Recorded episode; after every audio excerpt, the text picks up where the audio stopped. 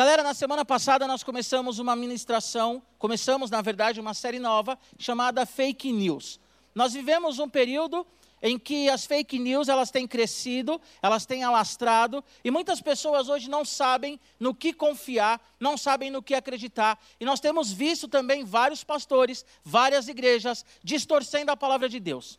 Semana passada o João, ele ministrou uma mensagem que edificou o nosso coração, dizendo que Jesus Cristo, ele é suficiente. A nossa série está baseada na carta do apóstolo Paulo à igreja de Colossos. E o apóstolo Paulo ele trata exatamente isso. Jesus Cristo, ele é o cabeça da igreja e Jesus Cristo, ele é suficiente, ele é, como o apóstolo escreveu no capítulo 1, o primogênito de todas as coisas. Agora hoje nós iremos conversar, eu quero falar com vocês sobre firmes em Cristo. Nós estamos firmados em Cristo. O tema dessa mensagem é firmados em Cristo que é aquele que é suficiente para nós. Jesus Cristo ele é suficiente na igreja, Jesus Cristo ele é suficiente na criação e Jesus Cristo ele é suficiente na minha e na sua vida. Amém? Abra sua Bíblia comigo em Colossenses capítulo 2. Como vocês sabem, essa série tem como base o livro, acabei de falar de Colossenses, a carta de Paulo à igreja de Colossos. Eu gostaria que vocês abrissem então no capítulo 2. João pregou no capítulo 1. Eu pregarei hoje no 2, semana que vem ele pregará no 3 e nós encerraremos com o capítulo 4. É interessante, jovem adolescente, que nesse período você possa ler essa carta e que você também possa, que você venha, de fato, se envolver com essa carta e nos mandar também algumas perguntas, algumas dúvidas que vocês querem tirar. Essa carta, ela é conhecida como a carta mais cristocêntrica do apóstolo. Essa carta é a carta onde o apóstolo ele, ele vem mostrando para a igreja que Jesus Cristo, de fato, ele é aquele que é soberano, ele é aquele que é todo poderoso. Então ele vem trabalhando isso e ele fala: olha, agora vocês vivam o amor, agora vocês vivam plenamente o mistério de Deus, a saber Cristo. O apóstolo Paulo ele trata nessa carta, também na carta aos Efésios, que Jesus Cristo ele é o mistério que foi revelado. Não há mais nada que precisa ser revelado para mim e para você, porque todas as coisas foram reveladas nas Escrituras. Todas as coisas que nós queremos saber a respeito de Deus, elas se encontram de Gênesis a Apocalipse. E, especificamente no Novo Testamento, o apóstolo Paulo diz que Cristo, ele é o mistério de Deus. E agora eu quero falar para você, capítulo 2, versículos 6 e 7, a minha versão NVI diz assim: Portanto, assim como vocês receberam Cristo Jesus, o Senhor, continuem a viver nele, enraizados e edificados nele, firmados na fé, como foram ensinados, transbordando de gratidão. Mais uma vez eu quero te lembrar que o tema dessa mensagem é firmado em Cristo. E eu quero abordar aqui três aspectos daqueles que estão firmados em Cristo. Repete assim comigo: três aspectos daqueles que estão firmados em Cristo. E o primeiro aspecto, todos os aspectos estão aqui no versículo 7. O primeiro aspecto é que nós estamos enraizados em Cristo. Se você está na sua casa e tem alguém ao seu lado, olha para a pessoa que está do seu lado e diz para ela: primeiro aspecto daqueles que estão firmes no Senhor, que é suficiente, é que nós estamos enraizados em Cristo. Então diga: enraizados em Cristo. O texto ele vai dizer assim: olha, então vocês permaneçam no Senhor, em Cristo Jesus, que vocês receberam. Estejam enraizados, edificados nele, firmados na fé, como foram ensinados, transbordando de gratidão. Então, o primeiro aspecto é: nós estamos enraizados em Cristo. O apóstolo Paulo aqui ele usa três figuras. E a primeira figura que ele usa é da flora nós estamos enraizados no Senhor. Nós somos pessoas, como diz lá em João, no capítulo 15, nós somos os ramos e nós estamos presos em Jesus, que é a videira verdadeira. Por isso, nosso pensar, o nosso falar, o nosso agir, ele é totalmente diferente de antes de conhecer a Jesus. Talvez você, adolescente, diga para mim, Giba, eu já nasci num lar cristão. Eu já nasci numa família evangélica, mas isso não quer dizer que você tenha que nascer de novo, isso não quer dizer que você tenha que aprender de fato a viver como cristão. E o primeiro aspecto é que nós estamos enraizados nele. A nossa força vem do Senhor, o que nutre a nossa fé é a Sua presença e nós estamos formados nele.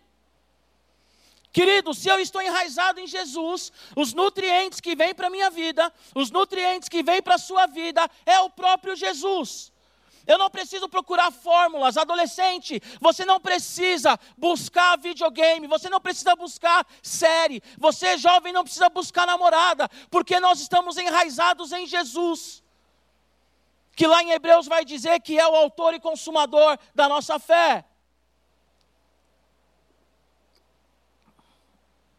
Por isso, nós não nos perdemos em filosofias vãs.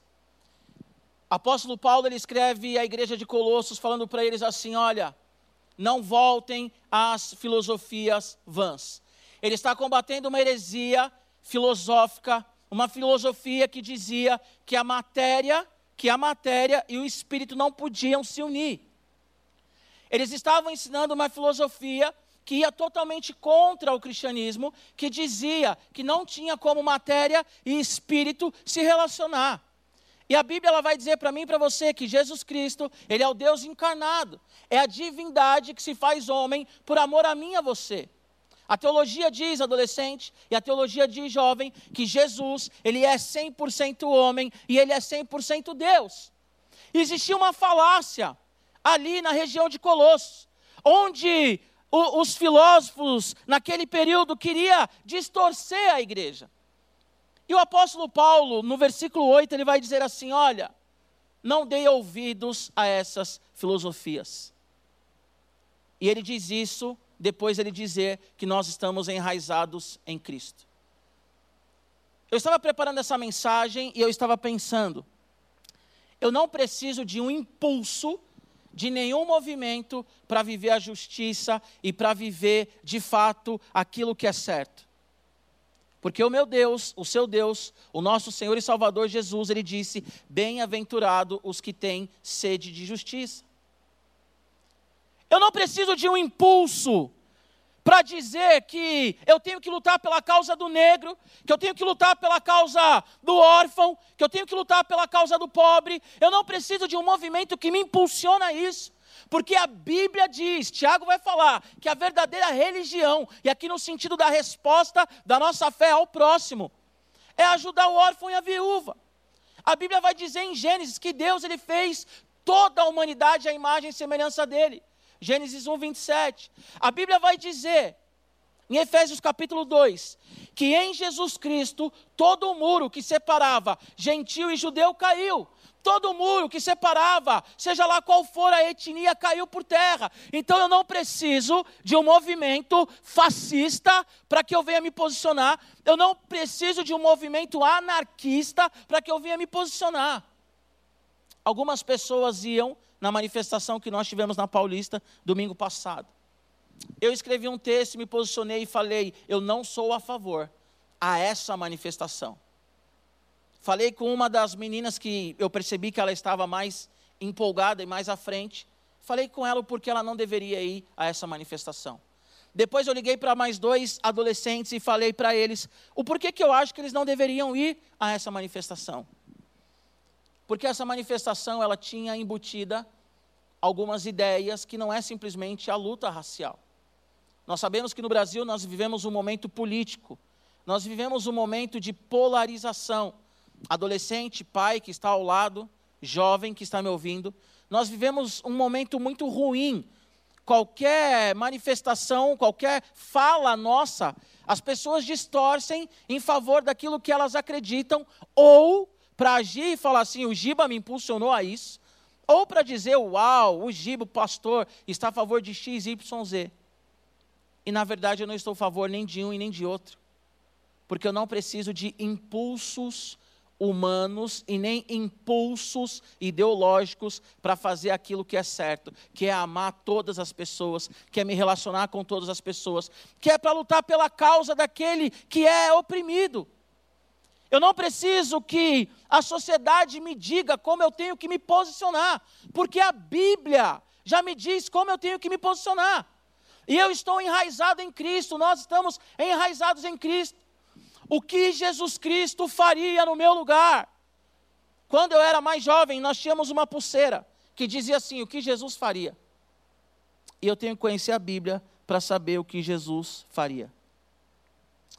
Uma vez eu ouvi o pastor Fernando falando algo muito interessante. As pessoas dizem que nós temos que escolher um lado, mas nós não temos que escolher um lado. E agora eu quero completar o raciocínio dele. Nós já fomos escolhidos, e o nosso lado é o lado da cruz. Eu não preciso de nenhum impulso, vou repetir, ser repetitivo, para fazer aquilo que eu entendo que seja justo e correto, porque o meu impulso é adorar Jesus. Eu não preciso que ninguém venha falar para mim como eu tenho que tratar a minha esposa. Por mais que seja importante, nós temos cursos que ensinam, nós temos hombridade, nós temos casados para sempre, nós temos educando o filho à maneira de Deus, nós temos o do adolescente, nós temos vários cursos que são bons e importantes, mas são ferramentas que nos apontam para Cristo. Estava conversando com a minha esposa. As ferramentas, elas nos apontam para Jesus, que é aquele que, de fato, é a nossa raiz e que nós estamos firmados. Então, a forma que eu trato a minha filha é a forma que eu entendo que Jesus, Ele quer que eu trato a minha filha, porque eu estou enraizado nele. A Bíblia diz para você, adolescente, como você deve se posicionar como filho. A Bíblia diz para você, homem, como você deve se posicionar como marido. A Bíblia diz para você, jovem, como você deve se posicionar em santidade, porque nós estamos enraizados em Cristo e a palavra de Cristo é a nossa base, a palavra de Cristo é o nosso fundamento. Então não preciso que ninguém venha falar para mim, olha, vai ter uma manifestação, esteja lá, porque nós temos que abrir a nossa boca. A nossa, nossa boca ela tem que ser aberta todos os dias como cidadão do reino, como cidadão celestial. O aspecto daqueles que estão firmes em Jesus, que é suficiente para nós, estamos enraizados neles. Eu sou contra qualquer tipo de preconceito, porque eu estou enraizado em Cristo. A nossa luta é o amor. Nós não somos fascistas nem anarquistas. Nós somos livres.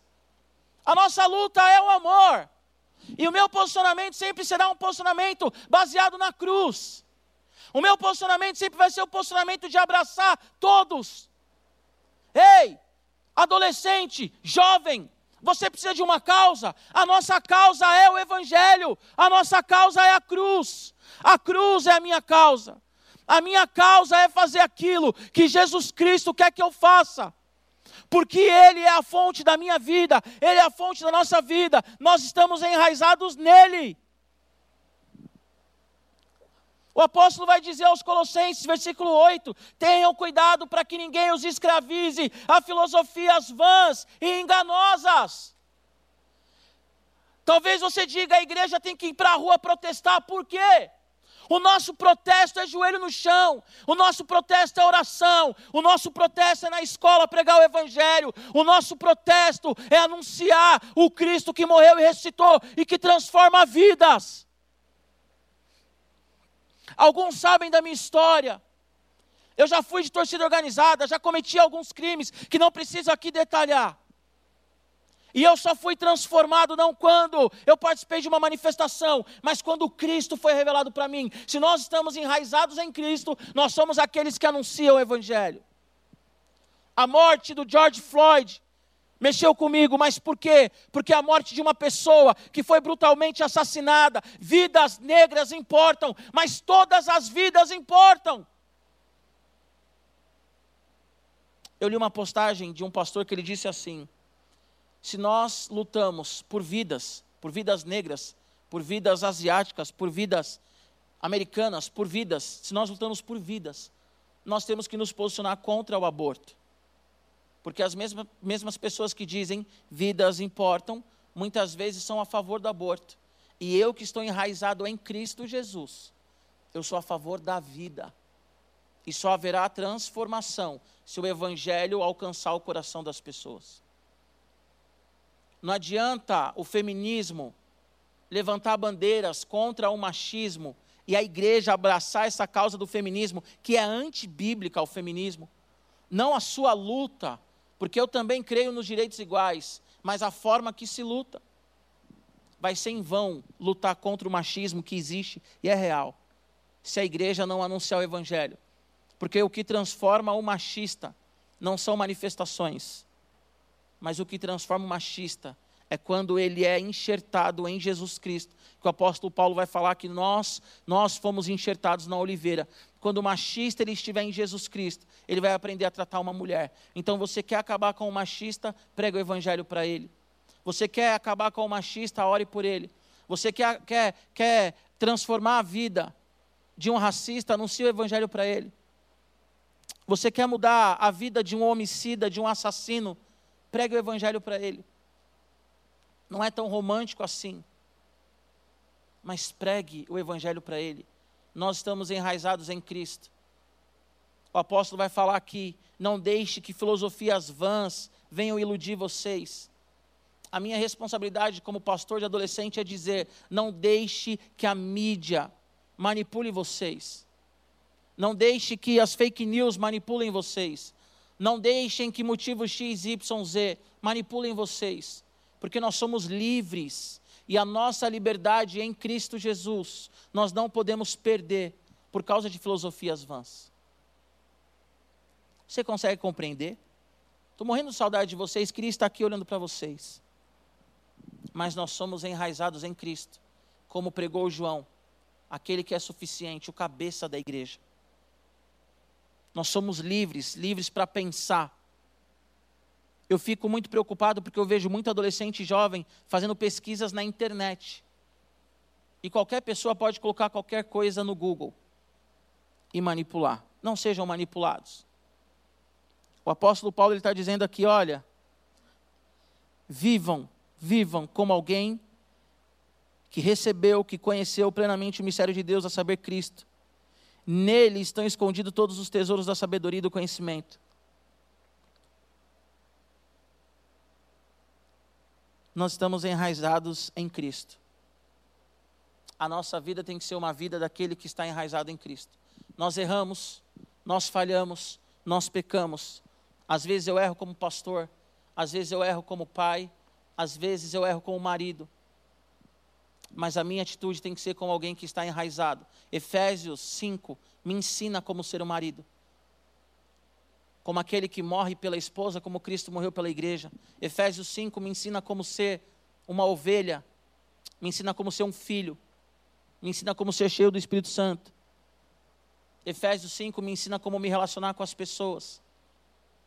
E quem está enraizado em Cristo, ele não procura filosofias vãs nós estamos vivendo a era do hedonismo, felicidade acima de tudo.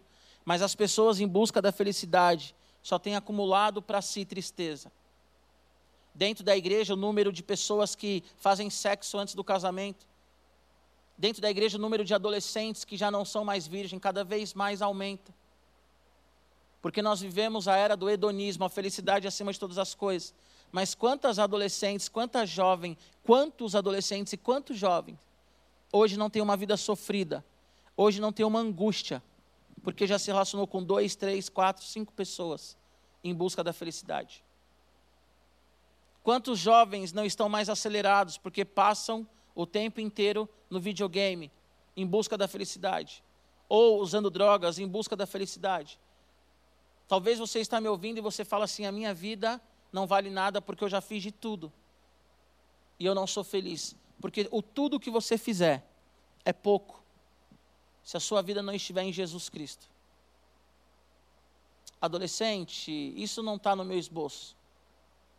Mas o que você vê a sua família vivendo, ou a marca que ficou no seu coração, ela não vai ser suprida por relações sexuais ou por pornografia.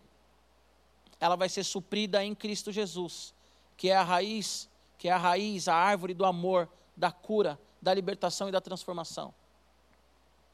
A Bíblia diz, em 2 Coríntios 5, 17, que aquele que está em Cristo é nova criatura, as coisas velhas se passaram e tudo se fez novo. A nossa forma de olhar é diferente. A nossa forma de relacionar com as pessoas é uma forma totalmente diferente. Talvez você pense assim: eu fiquei com medo da volta de Jesus e já está acabando a, a quarentena e Jesus não voltou, então vou voltar a viver a minha vida do jeito que eu quiser.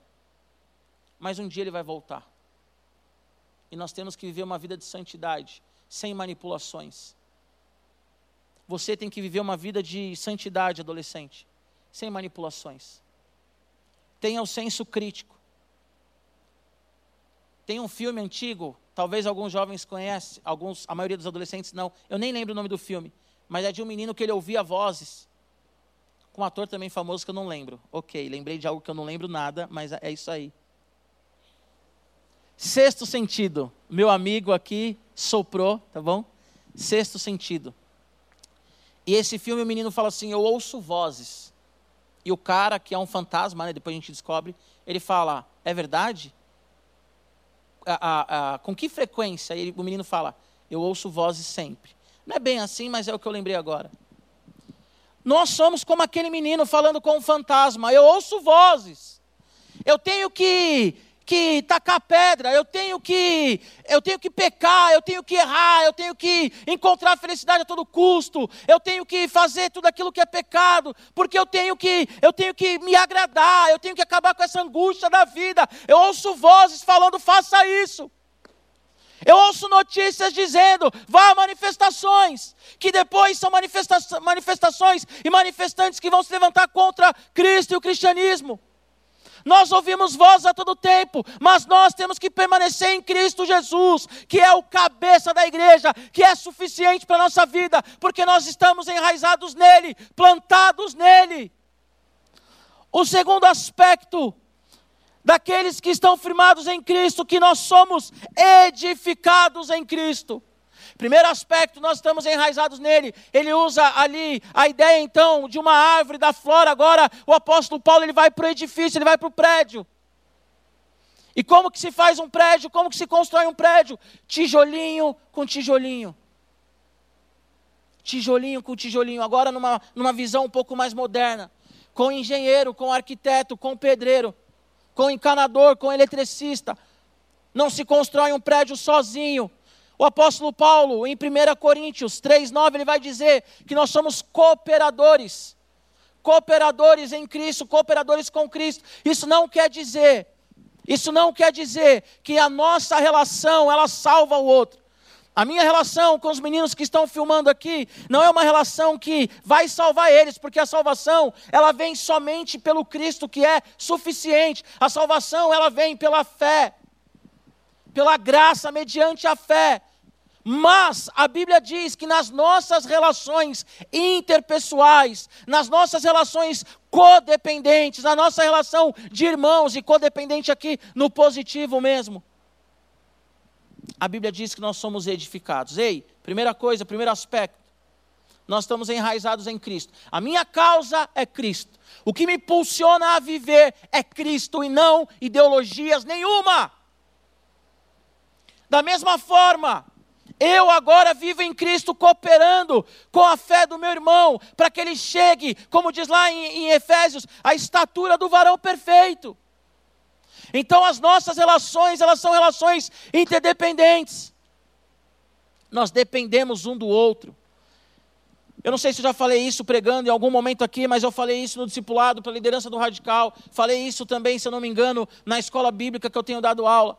Não existe igreja de uma pessoa. As pessoas pegam aquele texto que diz que nós somos o templo do Espírito Santo e elas acham que elas são igrejas sozinhas. Sendo que no Antigo Testamento, Israel era sempre tratado como uma congregação, como um encontro, como pessoas juntas.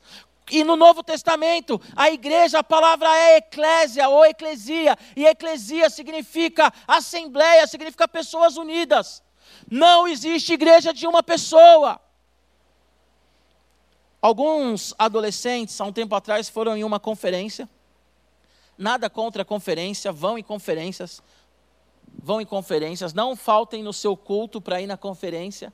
E nem ache que aquele conferencista, ele agora é o seu pastor. Seja pastoreado por alguém que te abraça, por alguém que conhece o seu nome, não alguém que você curte na rede social e o cara nem sabe quem você é. Mas há um tempo atrás, alguns adolescentes foram numa conferência e lá foi falado que eles eram a noiva de Jesus. E aí algumas adolescentes chegaram com uma aliança e falando: "Eu sou a noiva de Jesus". Esse é um conceito totalmente equivocado. Porque nós somos a noiva de Cristo. A igreja é a noiva de Cristo. Eu não sou a noiva de Cristo.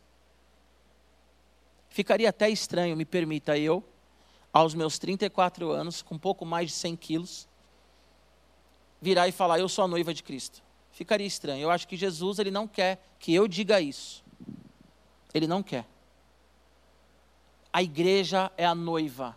Eu me relacionando com os meus irmãos, eu me relacionando com as minhas irmãs, construindo o edifício, nós estamos aí então construindo a noiva de Cristo preparando ela adornada, como diz em Apocalipse, ataviada para o encontro com o Senhor.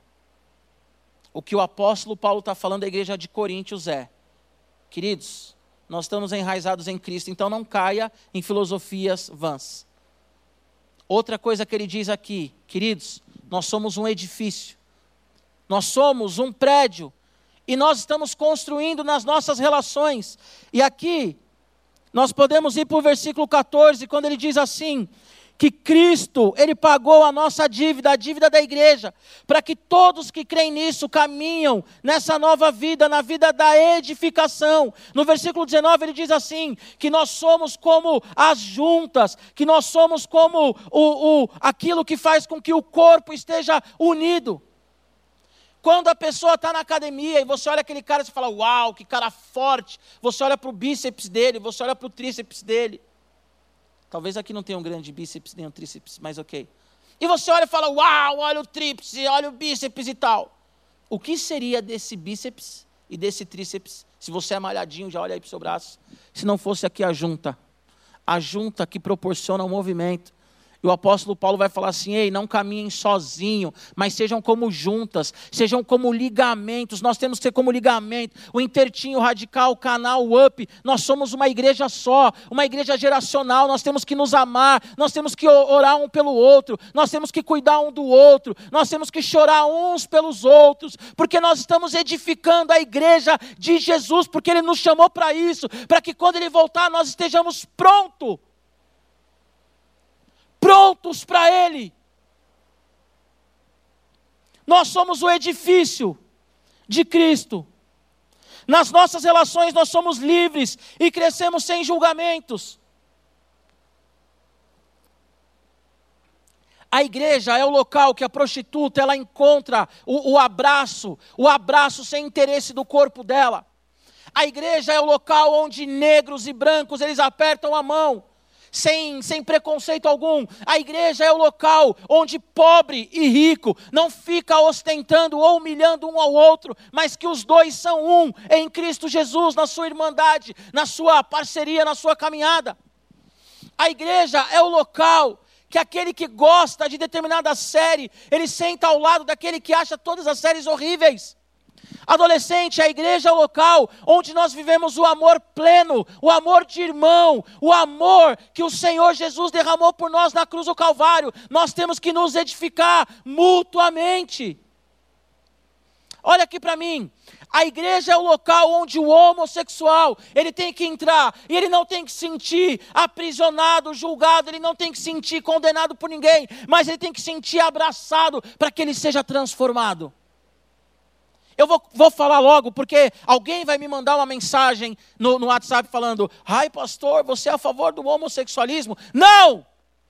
Mas o homossexual ele tem que vir para a igreja para aprender que Deus ele fez o homem e ele viu que o homem estava só e fez a mulher. Homem e mulher se completam e expressam a glória de Deus e expressam quem Deus é. Homem e homem é pecado, mulher e mulher é pecado, mas o pecador tem que entrar na igreja. O adolescente homossexual, o jovem homossexual, ele tem que entrar na igreja e esse edifício, esses homens, essas mulheres que cooperam um com a fé do outro, tem que abraçar esse cara. E esse cara ser transformado em Jesus. Eu oro para que todo homossexual sinta-se amado por mim, se converta e seja um marido de uma mulher e uma esposa de um marido.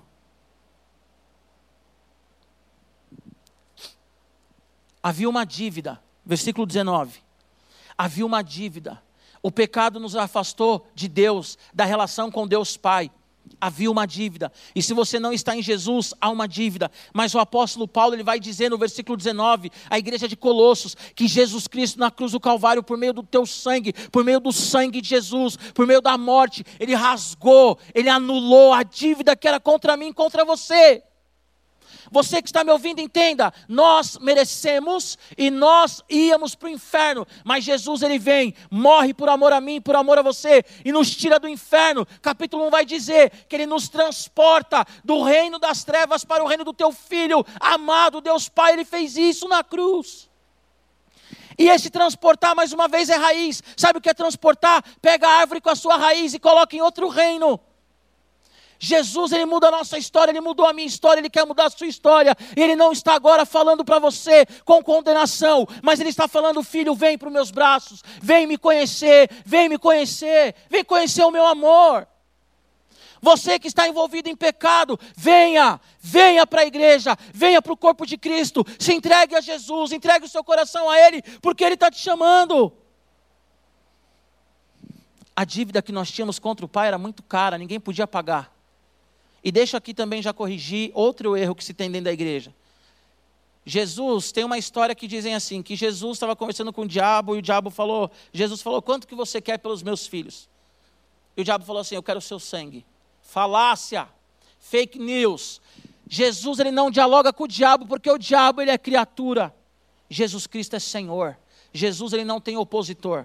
Deus ele não tem opositor. O diabo não é inimigo de Deus, o diabo é nosso inimigo.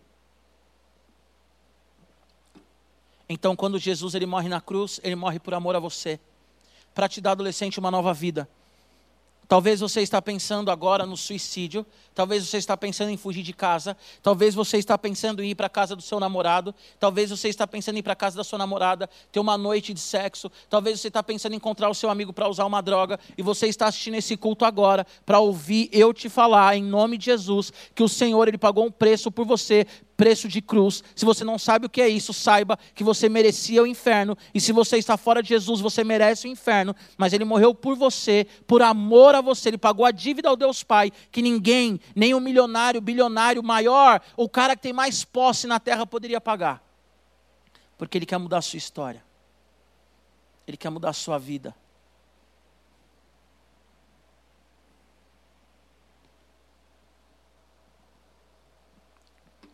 Movimentos não mudam ninguém. Ah, Giba, então você é mureiro? Você não, você não, não acha que tem que, que se manifestar? Toda a minha manifestação é uma resposta ao meu relacionamento com Deus. Deixa eu te falar uma coisa. Sou casado. Eu não trato a minha esposa bem para casar com ela. Eu trato a minha esposa bem porque eu sou casado com ela. Eu não trato a minha filha bem porque eu quero que ela seja minha filha. Eu trato minha filha bem porque ela é minha filha. Uau, agora bugou, Gibão, explica. Eu não faço nada porque eu quero ganhar a salvação, eu já fui salvo em Cristo Jesus. Ele já me chamou. Ele já morreu por mim, eu já entendi isso, meus olhos eles foram abertos. Então, se algum dia você vê eu envolvido em alguma manifestação, é porque eu entendo que essa manifestação, ela glorifica o nome do Senhor. A minha causa é a cruz. Jesus me chamou para pregar o evangelho. E é isso que eu vou fazer, e é isso que você tem que fazer. Adorar Jesus. Terceiro aspecto, Estou falando muito hoje, hein? Terceiro aspecto, nós somos firmados em Cristo. É exatamente o tema dessa mensagem. Nós somos firmados em Cristo. Jesus, o apóstolo Paulo, ele usa primeiro a figura da árvore, da natureza, depois a figura do prédio, e agora ele usa uma linguagem jurídica. Nós somos firmados em Cristo. Versículo, tudo isso no versículo 7. Firmado em Cristo, para alguns está escrito confirmados em Cristo há uma cláusula a nosso favor: a fé no Cristo. Ei, olha aqui para mim mais uma vez. E se você estiver fazendo alguma coisa, pare agora e só olha para mim. A cláusula, aquilo que garante a nossa salvação em quem nós somos, aquilo que nos faz estar firmados em Cristo, é a fé apostólica. Não a fé apostólica dos apóstolos vivos, mas a fé apostólica, que a Bíblia vai dizer lá em Efésios, que é o fundamento da igreja, que é o Cristo, que morreu por nós na cruz. A Bíblia ela é cristocêntrica e ela aponta para a cruz onde Jesus ele foi e morreu no nosso lugar. E nós te temos que estar baseado nessa fé apostólica, que Jesus Cristo é Deus, que se fez homem para morrer no meu e no seu lugar, para pagar o preço, o preço que nós não podíamos pagar, ele pagou na cruz, ele levou sobre ele todo o pecado, toda a dor, toda a tristeza, toda a angústia. Jesus, ao terceiro dia, ressuscitou, vencendo a morte. Me fala quem pode vencer a morte. Os evangelistas gostam de falar e eu gosto dessa fala. Se você vai lá no túmulo do Maomé, os ossos dele estão lá. Se você vai no túmulo de qualquer um, do Gandhi, está lá. Do Luther King, está lá. De qualquer líder. Se você vai lá do, do, de todo líder religioso, você sabe onde estão os ossos dele. Agora me fala. Quem achou os ossos de Jesus? Quem achou o corpo de Jesus? Ei, haviam soldados guardando o túmulo de Jesus, forte, romano. O anjo veio e abriu, e Jesus saiu. Jesus está vivo. É nisso que nós temos que estar enraizados, é nisso que nós temos que ser edificados, porque nós somos firmados em Cristo Jesus, naquilo que os apóstolos pregaram e já está na Bíblia. Ou oh, se alguém pregar alguma coisa que está fora disso, que seja anátema, como diz lá em Gálatas, que seja maldito. Aleluia! Jesus Cristo está vivo. Nós não precisamos, ei, e preste atenção no que eu quero falar. Nós não precisamos de cinco passos para isso. Nós não precisamos do amuleto X. Nós não precisamos da oração na hora tal. Para você dar risada, se você tem um senso de humor bom. Quando eu era mais jovem, eu ia em uma igreja e nessa igreja era uma igreja bem carismática. Tudo que você pensar sobre é, é, movimento carismático, nós vivemos ali. E coisas legítimas, coisas bíblicas. Eu acredito mesmo na manifestação do Espírito Santo nos dias de hoje. E vivemos coisas incríveis. Mas o ser humano, ele sempre erra colocando excesso naquilo que Deus está fazendo. Então os nossos pastores falavam assim: olha, orem sempre às três horas da manhã, porque passa um anjo e recolhe as suas orações e você é respondido mais rápido. Então, nós fazíamos campanhas de orar às três horas da manhã. E se você está numa campanha de orar às três horas da manhã, continue. Não estou falando que não deve. Só que a sua oração ela não vai ser atendida porque você ora às três horas da manhã. A sua casa não vai ser abençoada porque você joga um sal ungido. Você não vai ser abençoado porque depois da oração você toma a água que você pega, o copo de água que você pega em cima do televisor. Não é isso. Tem muitas pessoas que falam assim: os passos para o avivamento. Existe passos para o avivamento? Sim. Existe passo para ser batizado no Espírito Santo? Sim. Ué, Giba, contradição? Não. O passo para o avivamento e o passo para ser cheio do Espírito Santo é obedecer a Deus e ter uma atitude de oração, de quebrantamento, de esvaziamento, de arrependimento. Foi o que Jesus falou para a igreja primitiva. Fiquem em Jerusalém, orem, Busquem a minha presença, porque do alto vai descer o poder. Você quer o avivamento, adolescente? Diz aí amém. Então escuta o que Deus está te falando. Arrependa-se, esvazie de você mesmo e ore como se fosse a sua última oração, pedindo: Jesus, vem e usa a minha vida para transformar uma vida. Você quer o passo da felicidade? Arrependa-se e fala: Jesus, eu quero ter um relacionamento contigo, porque o Senhor é a felicidade, o Senhor é suficiente, o cabeça da igreja. Nós estamos firmados em Cristo. Essa água aqui, ela mata a minha sede. Essa água aqui, ela lubrifica a minha garganta para que eu não venha estourar as minhas cordas vocais, principalmente eu que grito, né? Mas essa água aqui não me salva de nada. Essa água aqui não me salva de nada. A minha filha de três anos vai fazer quatro, ela fala assim, papai, tudo que nós comemos, às vezes ela come um brócolis, ela fala, papai, o brócolis vai virar cocô, né? Vai, filha. Ah, papai, a água, o, o suco vai virar xixi, né? Vai! Nada nos salva, a não ser Jesus. Jesus Cristo, capítulo 1 é suficiente. Jesus Cristo, capítulo 2, é Ele quem nos salvou, quem pagou a dívida, e nós estamos firmados nele. Não tenha medo da morte, adolescente. Não tenha medo da morte, jovem. Não tenha medo da morte, homem e mulher que me escuta. Porque se você morrer hoje, depois desse culto que seja, você vai abrir os seus olhos e você vai estar na glória. Não vai atrás de movimentos humanistas, movimentos de modinha, movimentos por mais justo que eles sejam, porque eu sei que tem pessoas sérias, justas, tem cristãos verdadeiros atrás de alguns movimentos, mas não vai atrás, vai atrás de Cristo porque nós estamos enraizados nele. Você quer ver alguém ser transformado? Fale do amor de Jesus, liga para alguém, ora com alguém. Se você sabe de algum homem que, que bate na esposa, que trai a esposa, fala de Jesus para ele. fala para ele se arrepender, fala para ele confessar o pecado. Se você conhece algum adolescente que odeia o pai, fala de Jesus para ele, porque nós estamos edificando, edificando a igreja universal, a igreja que é a igreja de Cristo no mundo. E não tenha medo da morte, porque nós estamos firmados em Jesus. Jesus, ele é o autor e consumador da nossa fé. Adolescente, entrega a sua vida para Jesus agora. Jovem, entrega a sua vida para Jesus agora. Fala para Jesus, Senhor, eu quero estar firmado no Senhor. Eu quero estar firmado no Senhor. A última vez que eu preguei aqui, eu falei: olha, nós temos que estar firmados em Jesus, que é a rocha, que pode vir os rios, pode transbordar os rios, pode vir a chuva, pode vir um vento, e nós estamos firmes. Firmes Leve os seus amigos para Jesus. Eu falei aqui a última vez que eu preguei que nós temos que ter amigo ímpio, não para ser influenciado por eles, porque nós estamos construindo o edifício do Senhor que Ele nos chamou para isso, nas nossas relações. Mas leve o seu amigo ímpio para Jesus. Talvez a pessoa que você conhece, que não conhece Jesus, está sufocada, precisando somente de um abraço, de uma oração e de uma palavra. E permaneça firme.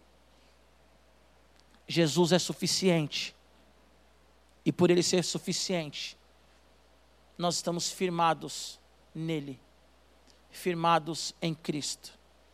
Leia Colossenses e deixe o Espírito Santo revelar para você o mistério que é o Cristo que ressuscitou. Feche seus olhos, Pai. Em nome de Jesus, eu quero colocar no teu altar essa pessoa que me ouviu. Senhor, eu sei que nós estamos distante agora, eu sei que a minha voz está passando agora por uma tela de um celular, de um computador ou de um, de um aparelho, Pai, de televisão. Mas em nome de Jesus, ó Deus, faça algo que só o Senhor pode fazer. Espírito Santo, só o Senhor pode convencer do pecado, da justiça e do juízo. Por isso, agora, Senhor, eu coloco cada pessoa que está me ouvindo pedindo a Deus que haja conversão, que haja arrependimento. Em nome de Jesus, arrependa-se você que está me ouvindo e está no pecado. E você que pecou, saiba que Jesus ele te ama o suficiente para que você permaneça firmado nele. Senhor, em nome de Jesus, que as nossas raízes estejam no Senhor. Senhor, que nós não sejamos levados pelas fake news, que nós não sejamos levados, ó Deus, por partido político, que nós não sejamos levados, Senhor, por torcida organizada, Senhor, que nós não le sejamos levados por namorado, por namorada, mas que nós estejamos enraizados em Ti. Pai, eu peço que cada uma dessas adolescentes tenha um casamento abençoado em Ti e não reproduza, Senhor, a família disfuncional da qual ela veio. Que esse jovem, Pai, em nome de Jesus, ele venha ter um casamento abençoado. Ele não venha reproduzir, Pai, tudo aquilo que ele viu na casa dele. Senhor, em nome de Jesus, que o Senhor seja a nossa causa, que o Senhor seja a nossa luta, que o Senhor seja o nosso protesto, ó Deus. Oh, que o Senhor seja a nossa luta, a luta nossa de cada dia, que seja para que cada pessoa conheça o Senhor. E nós também, ó Pai. Ó Jesus, nós estamos enraizados em Ti. Nós queremos, ó Pai, edificar uma igreja que abraça o homossexual, que abraça, Senhor, o negro, que abraça o branco, que abraça, Senhor, o asiático. Senhor, nós somos a Tua igreja e nós queremos, Pai, abraçar o rico, o pobre o homem, a mulher, nós dizemos não ao machismo, nós dizemos não, Pai, a toda a opressão, do mais forte ao mais fraco, nós dizemos não, Senhor, à homofobia, nós dizemos não, Senhor, não, Senhor, ao preconceito racial. Mas nós também dizemos não a todo pecado, Senhor, de vingança. Nós dizemos não, Senhor, à homossexualidade, Senhor. Nós dizemos não, Senhor Jesus, a toda injustiça, porque nós somos o povo da justiça porque nós somos justificados em Ti, ó Deus. Estamos enraizados em Ti, ó Deus. Pai, que essas pessoas que me escutam agora não venham ser entregues a filosofias, a discussões vãs. Oh Deus, nem muito menos venham adorar anjos, como diz aqui no texto. Que não venham ter amuletos da sorte, ó Pai, achando que o amuleto da sorte é quem protege. Porque quem nos protege, Jesus, é o Senhor. É o Senhor quem nos protege. Nós estamos firmados em Ti, Jesus. Eu tinha uma frase que eu queria falar e eu vou falar agora. Que nada seja fiador entre nós e o nosso Deus. Que você não volte ao pecado como um cão, como diz lá em 1 Pedro, que volta para o vômito. Que nenhum vício seja fiador entre você e Deus. Porque a Bíblia diz que o único caminho da vida, aquele que é o caminho, a verdade e a vida é Jesus. E o único caminho ao Deus Pai, que, que nós tínhamos ofendido, mas agora nós temos um relacionamento, é Jesus Cristo. Se você não tem uma vida com Cristo, eu peço que você receba Ele como Senhor e Salvador da sua vida. Feche seus olhos e ore assim comigo, Pai, em nome de Jesus. Nessa noite eu tenho a alegria de chamar o Senhor de Pai. Eu nunca chamei nenhum homem de Pai. Eu nunca confiei em ninguém para ser meu amigo e agora eu digo que o Senhor é meu amigo, porque eu sei que o Senhor morreu por mim na cruz, Jesus Cristo, para que eu tenha um relacionamento com o Pai. Obrigado, Pai, porque o Senhor amou a minha vida tanto que o Senhor deu o filho. Eu digo não ao pecado, eu digo não ao passado. E eu reconheço o Senhor como o Senhor e Salvador da minha vida. Entregue-se a Jesus todos os dias. Amém? E lembre-se, a igreja está firmada em Cristo nós estamos firmados em Cristo.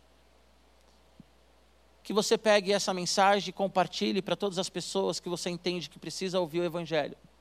E que a sua causa seja evangelizar aqueles que não conhecem a Jesus e edificar aqueles que conhecem. Por isso, entre nas nossas redes sociais, arroba underline, entre nas redes sociais, arroba canal jovem, e veja todas as nossas programações. Veja tudo aquilo que nós estamos fazendo como juventude da Igreja Batista do Povo. E seja abençoado e seja um abençoador. Semana que vem, Joãozinho estará aqui nos abençoando. Até a próxima.